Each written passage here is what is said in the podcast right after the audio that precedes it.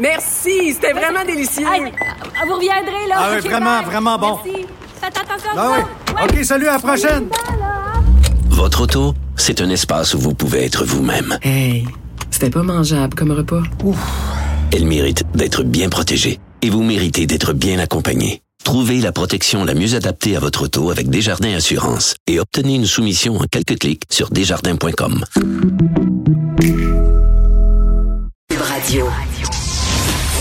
Gilles Proulx. Bonjour, mon cher Richard. Richard Martineau. Petit lapin. La rencontre. Point à l'heure des cadeaux. Je suis pas là, là à vous flatter dans le sens du poil. Point à la ligne. C'est très important, là, ce qu'on dit. La rencontre pro martineau Gilles, qu'est-ce que vous en pensez de ça, la SAAQ qui va serrer la vis euh, aux, euh, aux conducteurs qui ont des problèmes neurologiques? Oui, nous serions 422 000, mais regarde bien l'hypocrisie qu'il y a derrière ça.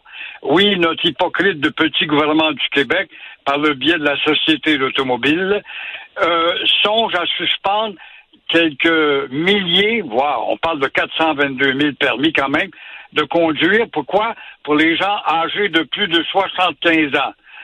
Ça, de façade, ça paraît bien dire on prend soin des vieux et pour la sécurité routière. Mais ce qui se cache derrière ce décor pour les 422 000 personnes au volant, eh bien, euh, ils vont dire, ben, il y a peut-être des problèmes, euh, des problèmes neurocognitifs. La réalité, mon cher Richard, la réalité, c'est pour tout simplement diminuer le nombre, mettons que tu vas en chercher 100, 150 000 là-dedans, là, euh, pour permettre au gouvernement de se gonfler le torse.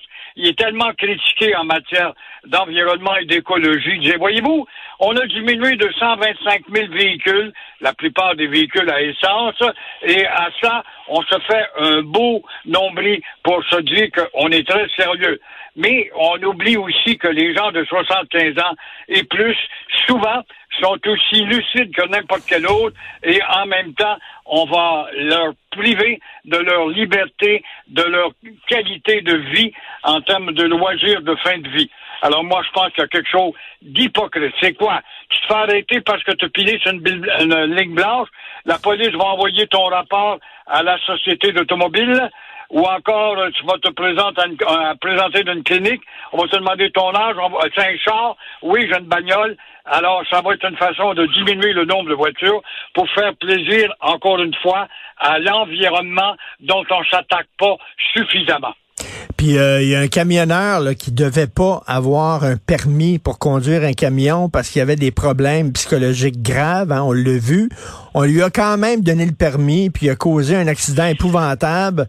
Euh, à un moment donné, il va falloir qu'il serre la vis, pas nécessairement en fonction de l'âge, mais en fonction de tes capacités de conduire. Là.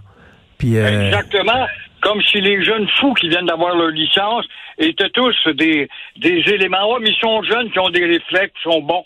Ben oui, mais ils sont pas obligés de jouer au petit Jacques Villeneuve dès qu'ils attaquent euh, une rue ou une voie rapide. Alors, on le sait, des malades slalom sont bien plus dangereux qu'un gars de 80 ans qui peut peut-être une fraction de seconde piler sur une ligne blanche.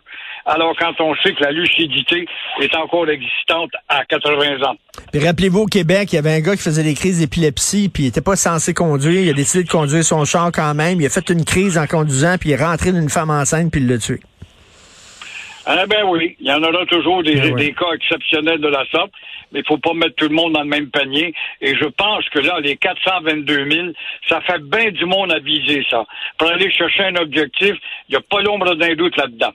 Vendredi, vous avez regardé le reportage de JE sur la maltraitance animale. Vous avez dû coller au plafond. J'en venais pas, j'en venais pas. Je félicite JE, puis il y a eu cette productrice aussi de la télé canadienne là, qui était mêlée à ça.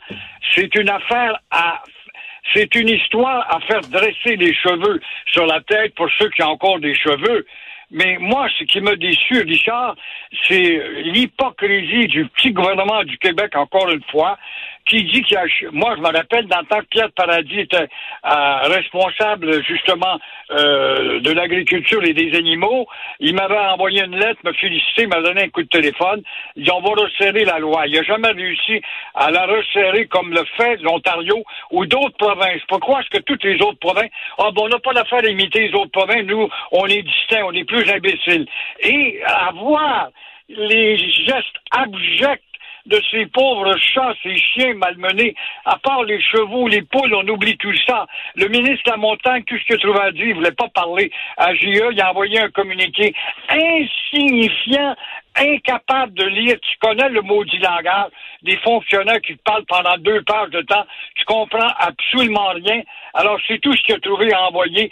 Un communiqué insignifiant, illisible, et encore une fois, pendant que les autres provinces sont en avance et euh, adoptent des mesures plus sévères pour ces maudits voyous de débiles mentaux qui s'amusent à flanquer des petits chats dans des, des réfrigérateurs pour les entendre mourir tranquillement pas vite.